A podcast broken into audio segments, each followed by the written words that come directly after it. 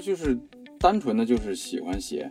我就是偶然间在小学的时候，家里人在那看那个 NBA 的比赛，镜头会带过场上那些人的脚上的鞋，我就完全被鞋给吸引了。最早韦德在签约李宁之前，他的只有一个需求，就是他的鞋要能够穿正装。现在大家定义的潮流的什么街头文化，根源是在美国，但是是来源于。布鲁克林、Bronx 还是 Fairfax 还是洛杉矶，这个就很多了。不商业不生活，欢迎收听《现在进行时》，我是未来预想图主编赵慧。你今天听到的这期节目是一组特别节目，共四期，由未来预想图联合郑志刚共同推出。你喜欢看展览吗？梦想过环球旅行吗？有没有追逐过最新潮的街头时尚？架子上的书和专辑还在落灰吗？我们邀请了几位来自展览、环球旅行、街头时尚、文化等领域的资深玩家，一起聊聊这些我们热爱的生活方式。第三期我们的主题是街头时尚谁说了算？嘉宾是大周，他是李宁鞋产品首席设计师。我现在的职务是李宁的篮球鞋首席设计师，主要负责的是韦德项目，包括一些中国李宁的那些时装周的走秀的款式也有去参与。而经常用西装搭配球鞋的郑志刚也是一位街头时尚爱好者。关于潮流文化，从设计、零售等角度，他也有自己独到的见解。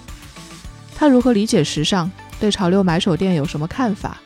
这些内容我们会在微信公众号推文中呈现，欢迎关注公众号“未来预想图”，看看他怎么说。那我们先从大周开始吧。我们今天的嘉宾是大周，就想要去和大周聊一下街头时尚有关的问题。因为大周是李宁的球鞋设计师，大家对球鞋设计师可能会有一些刻板印象，我们会觉得啊，每天在设计鞋子的时候会要思考很多线条，因为球鞋上常常就是各种眼花缭乱的曲线。所以想问一下，球鞋设计师都会做什么呢？其实就像你说的，思考线条啊，包括一些颜色搭配、流行趋势，包括一些。审美上的这些东西，这是一个最最基础的他的工作范畴了。呃，如果以从刚入行来说，它其实更接近于一个单纯的对一个款式负责的这么一个状态。可能他需要考虑很多的外观上的东西，以及一个流行趋势的判断等等。随着你的职业生涯的增长，你可能需要考虑的更多就是商业上的一些问题，包括一些品牌的基因。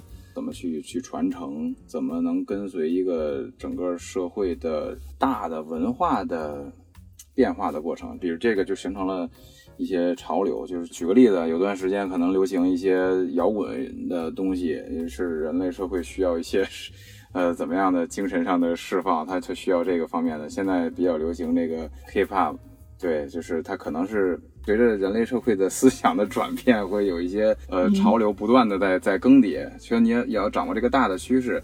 那么时间再增长呢，那可能你的职位也发生了变化，你需要更多的去考虑到一个品牌的一个走向，就是产品结构的梳理。其实你设计的就不光光是一款鞋子了，比如现在的韦德之道的这这种级别的鞋，它可能是最顶级的那塔尖上的那一双篮球鞋。由于它的诞生，它会影响到整个公司所有运动员这个运动鞋品类，以及甚至一整个行业的会带来一些小的影响，甚至它会定义一段时间内这个运动鞋行业它的发展趋势，同时这也是输出品牌文化的一种表现。然后呢，就这种类型的产品，它的下面会有很多的，比如 take down 啊，它的演化款、衍生款，就由它直接衍生下来的，又会有很多的款式，所以它是一个更高的格局，它会辐射到很大的一个范围。哎，那你现在在李宁这边具体会负责什么样的工作呢？可以跟大家简单介绍一下。呃，我现在的职务是李宁的篮球鞋首席设计师，主要负责的是韦德项目，就是韦德的签名鞋到他的团队款式，还有他的一些生活类的产品，包括一些像大家都知道的一些什么中国李宁的那些时装周的走秀的一些款式也有去参与。我看到一些采访说你从小时候就想要做球鞋设计师，然后这是一直以来的一个唯一的梦想。那么早就想要去做球鞋设计师，为什么呀？呃，小时候就是单纯的就是喜欢鞋。现在也有很多的孩子在小的时候看见鞋以后就会觉得很酷，很喜欢。但是我的小时候呢，因为那个年代物资相对来说没有这么丰富。可以说比较 匮乏，对，就是你很难见到一些让你感觉到震撼的东西，一些设计。现在看来应该叫一些有设计感的东西，但是当当时肯定不知道，就是觉得有些东西会让你感觉很酷，你就一直想看它。我就是偶然间在在小学的时候，家里人嗯在那看那个 NBA 的比赛，那时候我也不知道篮球，我也不懂这些，然后我就看呢，镜头会带过场上那些人的脚上的鞋，就有时候镜头。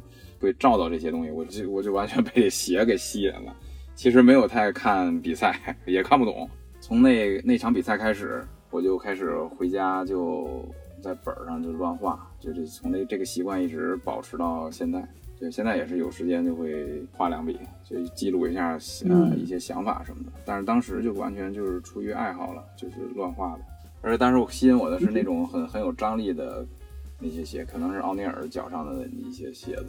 现在看来，你有比较喜欢的球鞋设计师吗？现在看来有啊，国内的也有有很多，比如我的同事孙明旭、严严，这都是国内的出类拔萃的一些球鞋设计师。然后国外的，这小时候有，小时候有一些很崇拜的，包括以前那个他在在 Jordan 吧，后来去他自己出来去做了一个 Pencil 一个一个设计工作室。杜恩·埃德瓦斯，他是做过几次那个正代的鞋，然后跟他有过一些没谋面，但是有过一些交流。对，就小时候就挺喜欢他的作品，但现在就是感觉这个行业做的时间越来越长。然后说实话啊，这个现在的整体的趋势是，国内的品牌一直在急速的上升，是一个此消彼长的一个状态。就没有像你说的那种欣赏也好，或者就是像小时候的崇拜的那种感觉，就更没有了。现在更多的是冷静的看待一个产品，非常客观的去看待这些东西。对，就没有那种像一个粉丝见到偶像那种感觉，这就更像是同行之间的一一一些冷静的分析，呃，有欣赏的成分。对，就是这种感感觉。那在你们冷静分析的时候，包括你自己去挑这些球鞋的时候，你都会看什么样的标准呢？我现在的这个状态，我只会在意它的设计感。这个所谓的设计感，不是单纯的它的好不好看，我看到的是更大的一个它所蕴含的价值。如果它有这种价值，我就会认为它是好鞋。第一，它的功能性要满足；第二，是它真的能够带来一段时间内对于这个行业的贡献。比如，它推动了这个一段时间内这个行业的趋势的走势，它带来了一些启迪。这个行业里所有从业人员的思想的一些作用，我觉得这个就是好的产品，而不单纯的是它是是不是好看。我甚至不太在意它好不好看，它也许很难看，但是它有这些作用，有这些能量，我就认为它是好的产品。挺有意思的，就是说，如果是说给这个行业带来一定的启迪，或者是能够在前沿感受到这种趋势，这个到底是怎么看出来的？这是一个非常多维度的思考。首先是科技在推动这个技术的发展，在推动这个行业的一个发展。就是首先它可能运用了一个非常新的材料，或者是一个新的技术。这些技术是谁都没有见到过的。说作为我们有这种从业经验的人，你一看你就知道它，哦，这个真是个好东西。或者说你一拍大腿说这东西我怎么没想到？就是其实设计有时候是很很奇妙，就是他想到了一个。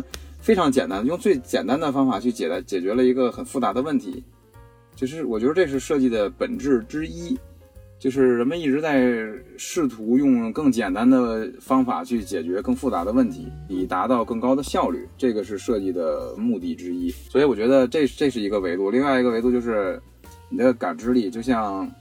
刚才咱们聊到的潮流和运动鞋之间的关系，其实潮流呢，它是由整个人类社会的思想的变化去去形成的，这些其实都是自上而下产生的，甚至有的时候是由政治来带动了艺术的发展，其实，在过过去，在人类的发展发展过程中都是这样的，包包括中国的一些文化艺术的发展，以及欧洲的那些壁画类的，最早都是由政治来推动的。所以说，人类整个的潮流，其实你感觉到它是一个亚文化，它是一个很边缘的东西。所谓年轻人的潮流，其实它是在一个主流思想推动完之后产生的一个东西。还是要研究这个整个的目前这个社会发展的状态，然后你去判断出。潮流的趋势，像现在我们呃植物的设计师，你不能再研究表层了，你不能再看啊，今年流行牛仔布，明年流行呃什么抗撕裂材料，你不要看到这些东西，你看到是更深层的，你需要制定的是一个更长远的计划，大概五到六年或者六到七年的一个一个大的一个趋势，就是我刚像我刚才说的，如果有产品有能量推动一个行业能够走向这么深的一个发展，那它就是好产品。所以我觉得就是多维度的吧，你就能感受到它符合这个流行的趋势。那像现在，比如说今年，你都看到了什么样的？无论是技术上也好，还是说在呃文化上有这种引领性的东西呢？然后设计上要怎么去做这些适配？我今年感受到的是，当今这个行业它不再是一个潮流主导的。如果在当年，比如我在做悟道的时候，那个时候就是袜套鞋。很流行，就为什么它会流行呢？因为大家在追求一种很舒适的，一脚蹬就是一脚就能穿上，不再用系鞋带儿，然后抛弃一切繁琐的这些体验。消费者的这种需求，去导致了这种产品的诞生。嗯，现在呢，可能前一段时间比较流行复古类的产品，比如你所谓的这些复古的篮球款式啊，还有一些板鞋比较流行。那么下一步。我们感受到的可能是一些有机的，比如 3D 打印，一些生成感的东西，就一些生长化的出来的东西，在在我们这个行业会会多一些。但是现在其实是一个消费者和市场自由选择的一个阶段，人们越来越不在于拘泥于一个趋势，特别是中国这种市场，其实很早在美国、在日本就能感受到，他们很少有人在街上穿同一种服装或。同一个类型的风格，这是非常非常少见的。但是在中国，这种是极其常见的，或者说在在亚洲地区，这是一种比较常见。但是我觉得这是现在是市场成熟的一个标志，因为更加多元化了，大家的说搭配的风格也更加多元化，人们更想去利用这些所谓的趋势去表达自己。其实最终还是要表达自己的态度，表达自己对时尚的认知。就人们不再会因为穿的一样而自信，现在是我跟你不一样，我穿的比你酷，我才自信。这个是现在的有这个苗头，正在往方往这个方向发展。其实这个感触还是蛮明显的。很久以前，我记得我还在念书的时候，当时就是有一些和时尚相关行业的人就说，西服和球鞋不可能放到一起。两个是冲突的。那现在这种禁忌其实已经被打破了。那现在，比如说你们在设计球鞋的时候，会考虑到这种不同服装的搭配可能性吗？那怎么去设计这样可以搭配西服的球鞋呢？我们不太会考虑，这可能是某某一个项目，比如在做产品的时候，嗯，某一款鞋，产品经理跟设计师探讨说，我要做一个给。穿正装的人去搭配的一个一个非常非常小的小类，就是它不是一个大的一个趋势。那也许每年都有类似于这种，就是搭配正装的人搭配正装有两种可能性，一个是对球鞋有极致需求的人，为了一身西服，可能我就要配这一双鞋，我只是一年当中穿那么一两次，这是一个非常极致。另外一个是我一年四季我都要穿这双鞋，这是面对的不同的消费者形成的两种非常极致的一个表现。所以这种类型的产品一直都会存在。但是我所负责的这些产品，因为都是比较上层的，它在产品结构上它属于上层，它属于它要去引领趋势的，所以它不太会在意某一个细节。就像你提出的，会不会这个鞋需要搭配哪种衣服？我们是更在意的是它搭配哪一类衣服、哪一类服装、哪一类风格，服务哪一类人群，就是这这种感觉的东西。这一类型的人群，他有可能会穿西服，他也可能会穿冲锋衣。我们要做到的是，这东西的性格，这个产品的性格是符合它这类人群的特质的。我们要去做这种东西。其实现在确实像你说的，这是一个没有禁忌的时代，LV 都已经去让那么街头化的东西，让那么大众化的东西站在了时尚的最顶层，所以这是一个没有禁忌的时代。就是你你你只要玩得好，你只要能够表达出自己的状态，我觉得是完全自由的，产品够酷就就可以了。对，因为你说到现在你们设计的，比如说像韦德这样的一种系列，它其实如果是说专为呃专业的运动员去做这样的适配的话，普通人如果要去穿，比如说他们喜欢打篮球，那有一些人他们可能在日常生活中也会穿。你们会考虑实战的这种鞋的这一条线和平时的走文化潮流的这条线，他们是同一条产品线，还是变成两条？以前是一条产品线，现在是一条产品线下诞生的两个形体。最早，韦德在签约李宁之前，他的只有一个需求，就是他的鞋要能够穿正装，他需要一些很经典复古的元素，需要一些 old school 的元素。但是那是他基于那个年代他说的话，他现在他也不太会穿当年他的那种服装了，对吧？因为人们的这这这流行趋势风格都发生了变化，所以现在他提出的一双鞋能够满足场上场下两种环境的这种设计呢，已经不太适用了。现在今年要做的是第十代，正在做，还没有上市。我从第八代开始，八代和九代已经上市的产品，就给它拆成了，在正代的基础上增加了一个 Infinity 版本，就是一个可以在日常生活中穿着的，同时基于一个篮球鞋的平台去打造的。它其实是区别于你最原始的本身这个平台的一个定位了。它是在扩张它的一一个圈层，所以这个鞋就是这个目的打造的。就是你是有篮球基因的人，你是有篮球对于篮球有有爱好的消费者，你可能在日常生活中你依然想穿一个篮球风格的鞋，那么你就穿那双 Infinity 版本。那你要打球的话呢，那就穿那个正代。当然，Infinity 版本不会在性能上、功能上那么极致，因为它做了很多演变。所以就是，呃，如果单纯球场上的体验，那你就全去穿正代；你你想有篮球属性的、很时尚、科技感的一种风格，那你就去穿 Infinity。所以这是一个区别。你看，当你们已经考虑到把篮球鞋本身它和日常生活和潮流给结合到一起的时候，是不是开始意识到这种潮流已经在发生改变了？就是现在球鞋已经变成街头时尚的一个重要组成部分了。球鞋一直是街头文化的组成部分。为什么发生了这个分支？是因为人们的需求发生了更细化的一个分类。就之前可能一些复古的篮球鞋，就是这双篮球鞋本身它就是一个符号，它就是有街头属性的一个产品。那么现在呢，人们的需求发生了变化。那打球我就要打球，那个搭配服装我就要。搭配衣服，因为你时尚类型的产品，它可能需要一些造型比较夸张，有夸张，有的是夸大，有的是要缩小，反正总之它会背离一些功能上的需求。但是你功能上的需求呢，有一些是完全就是完全固定的点是很多的，你不能做太大的一些功能性的调整，那些是你必须要满足的，所以这个就产生了这个分支的一个需求。哎，我想跟你去往前面去聊一聊，就是说这个街头时尚它到底成系统梳理一下，应该是往哪个源头去看？我们现在感觉到的比较常拿出来说，纽约布鲁克林或者东京元素，他们可能各自有各自的风格，这些地方算是比较有系统的这种历史区域吗？算是吧，我觉得现代大家所。探讨的这个街头时尚，应该就是源于美国的一些亚文化，或者真的是年轻人的一些穿着习惯去产生的。你包括在中国，在我的学生时代流行的那些所谓的日本的潮流，其实也都是日本人拿美国的那些东西来改造之后产生的嘛。所以就是，其实根源，所谓现在大家定义的这个潮流的什么街头文化。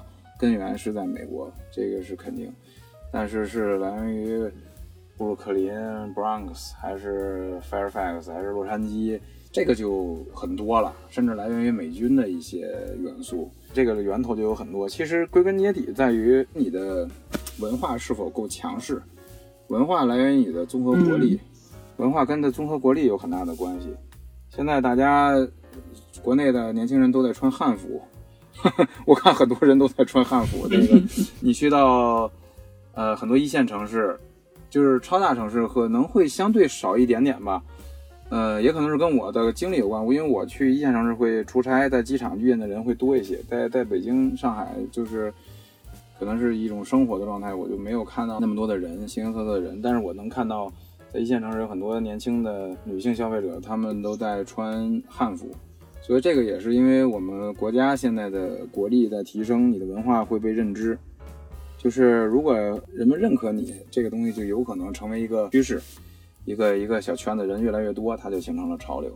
美国为什么是这样？是因为它那个年代实在是太强大了，看见星条旗，看见美军的这些迷彩服或者军绿色的衣服，你就会感觉一种力量，所以它会形成这些东西。嗯，我觉得归根结底，如果真的要找根源，就是文化的认同。你的文化被认同，那么你就成为潮流。这个潮流指的是街头的这个潮流，和高定那条线应该还不太一样哦。那那是完全不一样的，但是现在也在逐渐的模糊，因为所有的品牌商业才是最核心的追求。嗯，如果你很难存活下去，你也就没法维系了。所以你或多或少的。需要考虑商业上的这个因素，我觉得你需要让人接受。如果高定的消费群他越来越愿意去穿那些轻松的瑜伽裤，加配上那个一脚蹬的鞋，那么你势必也要做出调整，还是跟人们的消费群的习惯有关吧。我觉得这些所谓的品牌推出的流行趋势。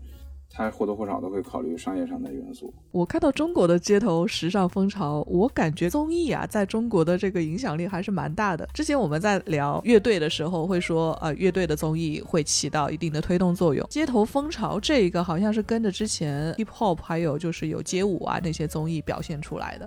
你们你们有这个感觉吗？有有有，其实概括来说就是跟传播。这是不同形式的、不同媒、不同媒介的这这些传播的通道。呃，现在是综艺可能是一个比较有效的一个传播的方式。那当年可能歌曲啊，一些包括我我小时候年轻时候听到的那些黑人的音乐，对 MV 里边你就会模仿他们穿那些 oversize 的衣服，其实就是不同的传播方式吧。我觉得这个也是一个完整的一个怎么说？是一个闭环吗？还是说一个完整的一个圈子，或者怎么样？它是里边是包含了这些的。就是你流行趋势肯定是需要传播的，传播然后去购买，然后消费，形成潮流引领，它它是一个循环。我们也观察到有一些品牌在这个潮牌的领域，他们迅速的起来了。一个比较有代表性的应该是 Supreme。你们需要去研究这种街头的潮牌吗？极具影响力的，像 Supreme，肯定当年是有研究过的，就是他怎么把从一个叛逆的滑板的品牌走到了时尚的顶端，甚至把时尚和街头的趋势都模糊了，甚至它影响了很多时尚品牌在还在走这个趋势啊，人们对时尚的判断，我觉得它都起到了很大的作用。这个品牌，我也去过很多次他们的店铺，去感受过他们的。东西一段时间内也是，呃，买了很多他们的产品。对，Supreme 好像走过很多联名啊，这种联名策略在你们看来，在商业上也好，或者是在设计上也好，你们会觉得啊，这个是一个还不错的一个选择之路吗？但是联名是一个很好的选择，等于是破圈嘛，让双方的本原本的受众都能注意到这个东西，达到一个更好的一个效果。而且联名有的时候就是两个品牌不同的风格的碰撞。会出现很多新的、意想不到的一个效果，对。但是联名越做越多的时候，它就意味着泛滥，所以这个东西要控制好。对，你看现在 Supreme 联名呃太多了，感觉它的价值度就会下降。这个品牌热度肯定到了顶峰之后，这是一个事物发展的必然规律，到顶峰之后肯定会下降。你观察像这种类型的潮牌，他们这样这样的崛起路线是不是可以复制的呀？我认为是不可复制的，就像李宁的一八年纽约的那次时装周一样。对，那次很很爆。我可以把所有的经验、过程、所有的细节都告诉另外一个品牌也好，告诉所有人，但是你们做不出来，因为时机也很重要，那个机会点、那个时间点也很重要，就是计划是很重要的。但是如果你没有那个最重要的，你可能做了百分之九十九，但是那个没有那重最重要的一，这个东西达不到百分之百。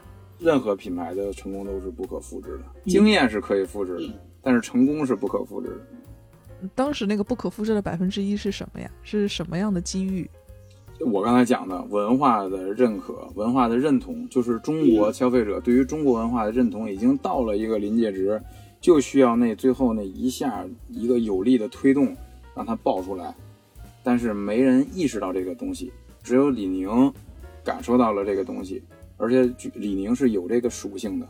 如果换个别的品牌，比如中国什么什么中国什么，你会不认同，你会说这你跟中国有什么关系？但是。李宁是能够在某种意义上代表中国的，就是说中国李宁是没有问题的，谁都不会说你代表不了中国，没有人会说这种话，就是大多数说啊中国李宁 OK 没问题，这是合适的。然后呢，他推动了那一下，那个临界值的一个发展就就到那儿了，然后就中国李宁炸了那一下，就彻底把人们所有的内心的需求，消费者对于中国品牌的期望。对于中国文化的一种自豪、民族自豪感，全部都表达出来了。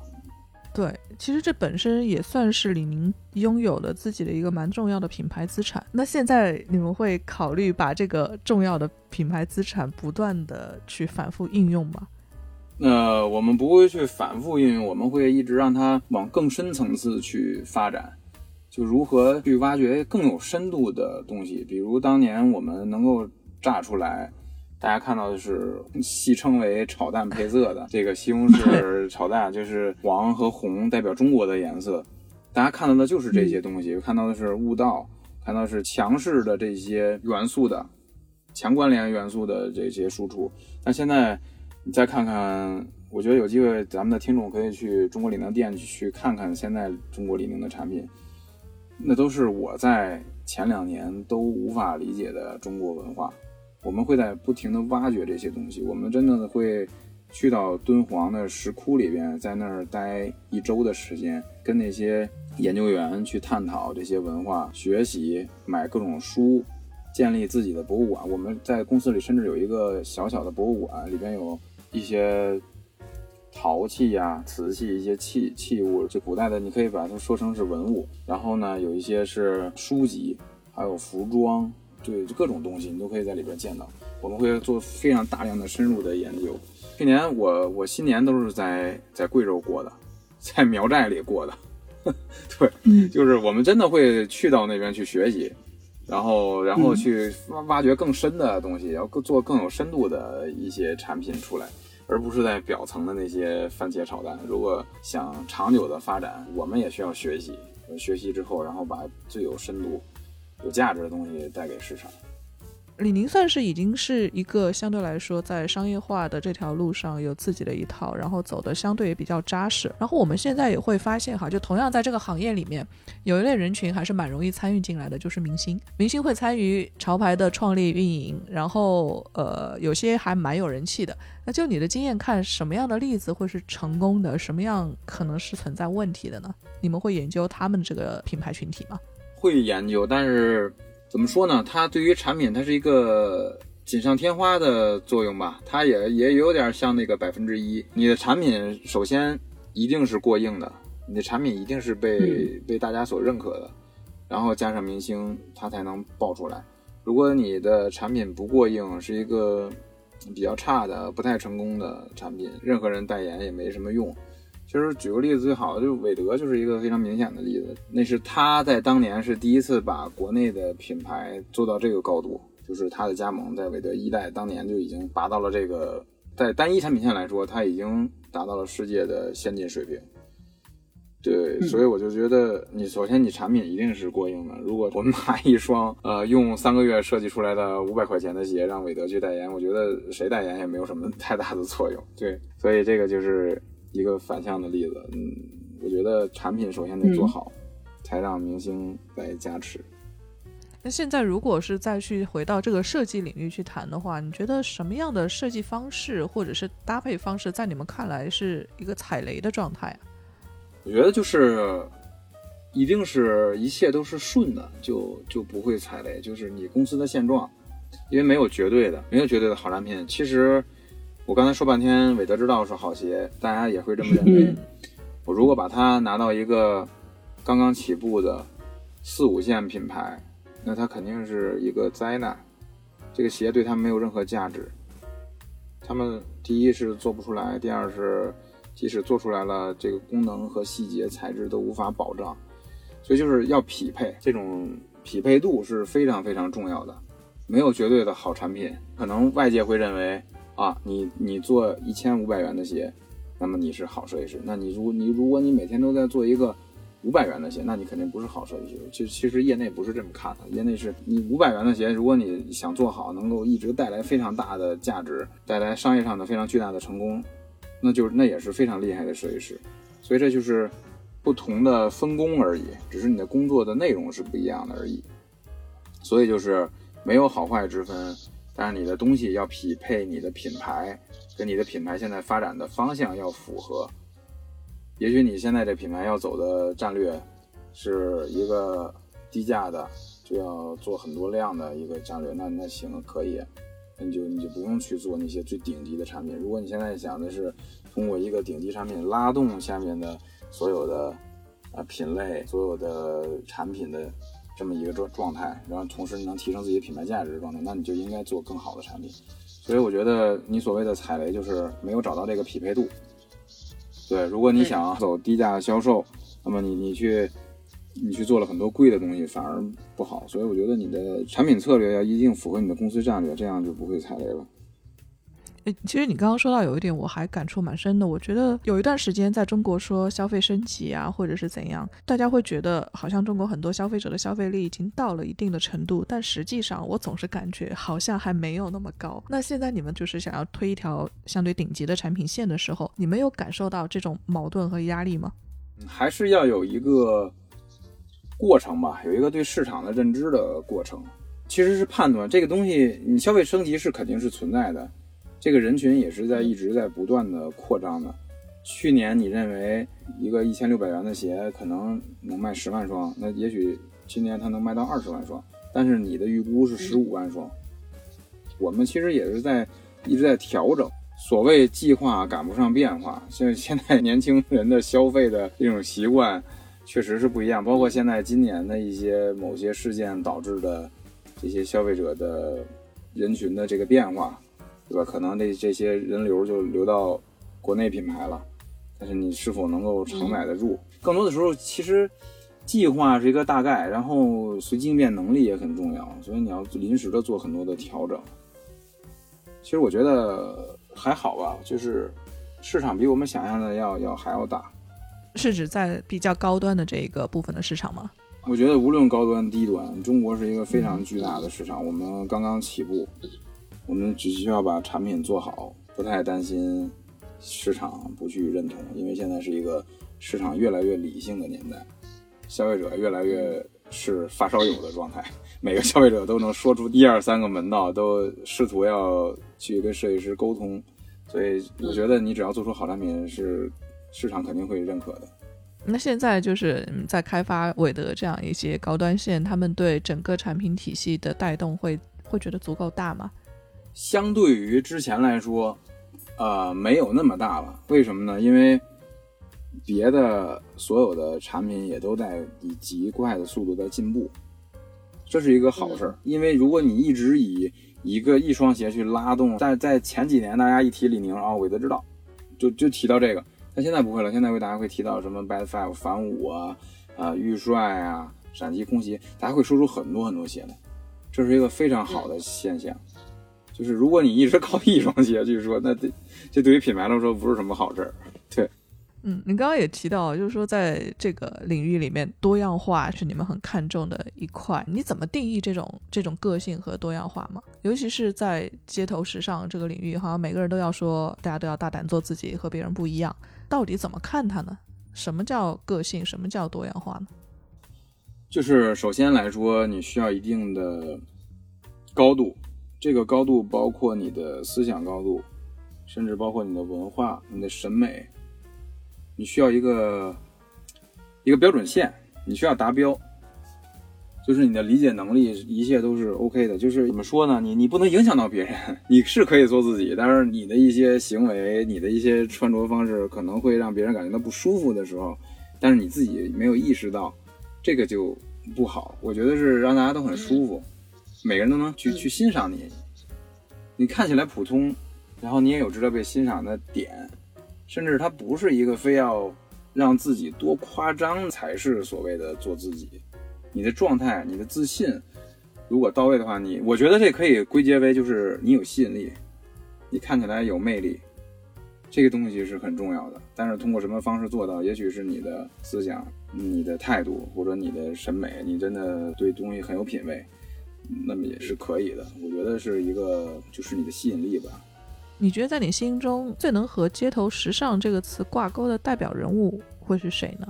如果你从事这个行业，那你注定是个流星，你是一直被在在循环中再去升起陨落，就是就很快速的。你这么一说，我能够想起来的应该是勘业吧，最最近一段时间，因为他确实他的生命周期很长，他跟不同的品牌在做不同的产品线，然后他的音乐我也非常喜欢，从他的各个时期的风格我都一路听过来，我我非常喜欢他的他的音乐，然后。前段看了他的一个采访，就是他说他现在是趋于一个极简主义者，所谓的他把家里弄成现在很流行的什么网网红侘寂风，但是他是玩的很高级，这个东西没有，没有什么，因为他是网红，你就说他他在否定他，不要这样，因为我觉得现在那是一个非常好的一个建筑风格，简约的那种，其实，在建筑里面它叫粗野主义，它是直接把混凝土。直接暴露在外边，然后做很多的狂野的不不加装饰的东西。但是现在由于日本文化的渗透，大家管它叫侘寂。其实它这跟真正的侘寂的定义还是不太一样的。侘寂是时间感，原意是有时间感的东西。嗯，它这个还不太一样，就是那种类型吧。但是很很简约，刨出一切不必要的装饰。我觉得这种境界也是我所认同的。我现在也越来越感觉到，为什么那么多的呃时装设计师都。只保持一个状态，一个 look 示人，就比如什么那个那个那个山本耀司啊，川久保玲，他们穿的都很简单。对我越来越能够感受到这些东西，对，所以就是我我能想起来的应该是勘业是潮流类型的这个领域的一个近几年觉得比较成功的人。嗯，再回到街头时尚和设计这个领域里面，你现在觉得，嗯啊，也做了这么多年了，有什么事你特别想改变的吗？我觉得做好产品嘛，做做出一些真正的好产品，没有太多想改变。你也你你没法改变什么。我觉得我我无法改变整个。我刚才说了很多，其实这个东西是一个小分支，就是人类社会进程的人类发展的一个小小的一个分支。这个分支任何人都改变不了。你只能追随，或者是抢先半个身位。你做出了预判，哦，要往那个方向去了，我站在那儿等你，然后告诉大家啊，你看我创造了这个趋势。其实并不是这样的，其实所有人都是跟随的跟随者，是一个大的集体的发展去创造的所有的这些东西。嗯，你不会对消费者抱有一些不满吗？有时候我们自己啊做媒体会觉得，哎呀，我们有时候对读者，有时候既希望我们做到的东西能够被他们理解接受，因为我们毕竟是做新闻的嘛，给到给他们一些新的东西，然后大家一起去打开视野啊这种感觉。但其实实际上，我们真的在去看什么东西是最流行的，常常就是呃搜索引擎出来的那些那种类型的新闻。嗯，这个其实和很多人在去想做的事情、想要提供的产品是不一样的。有时候我们在想，可能各个行业都存在这种情况，它会存在一定的矛盾。有时候就会想吐槽、想抱怨两句。你们都很平和吗？呃，年轻的时候不平和，现在越来越平和了。因为这就市场的状态就是这样。这自古以来，呃，过去没有改变，现在不会改变，未来也依然不会改变。就是这是一个正确的，这一个客观的现实。它只能有一些浮动，但是它不能彻底的颠覆。你不能指望所有人的思想意识是统一的。正因为这些需求的不同，你才会产生不同的产品，你才会有产品结构。如果大家所有的人的需求是一致的，品味是一致的，思想是一致的，你只需要出一双鞋卖给所有人就好了。所以这也是我们有意思的一个地方，就是你需要去猜测。你需要去研究，你需要去判断，然后做出不同的产品应对不同的人群，这样你才有发挥的空间嘛。如果如果只有一双鞋满足所有人，我觉得这太无聊了。我我觉得我我希望通过你们的媒体，能够让真正这些年轻人更有更有底蕴，就更有内容一些。就是现在这些年轻人，他可能有的人他在跟随流行趋势，但是他并不知道为什么。我也不希望现在的大家都在随波逐流，就是稳定住自己想要的东西，然后去去有更深的追求吧。所以我希望借助你们媒体的力量，去能够有一些推动，我觉得是更好的。本期节目就聊到这里，欢迎在节目下留言评论。你也可以添加我们的管理员 D 桑的微信号，加入现在进行时的听友群和我们讨论。下期节目我们会和看电影杂志主编阿郎聊聊我们超级想要的文化浪漫。谢谢收听，下期见。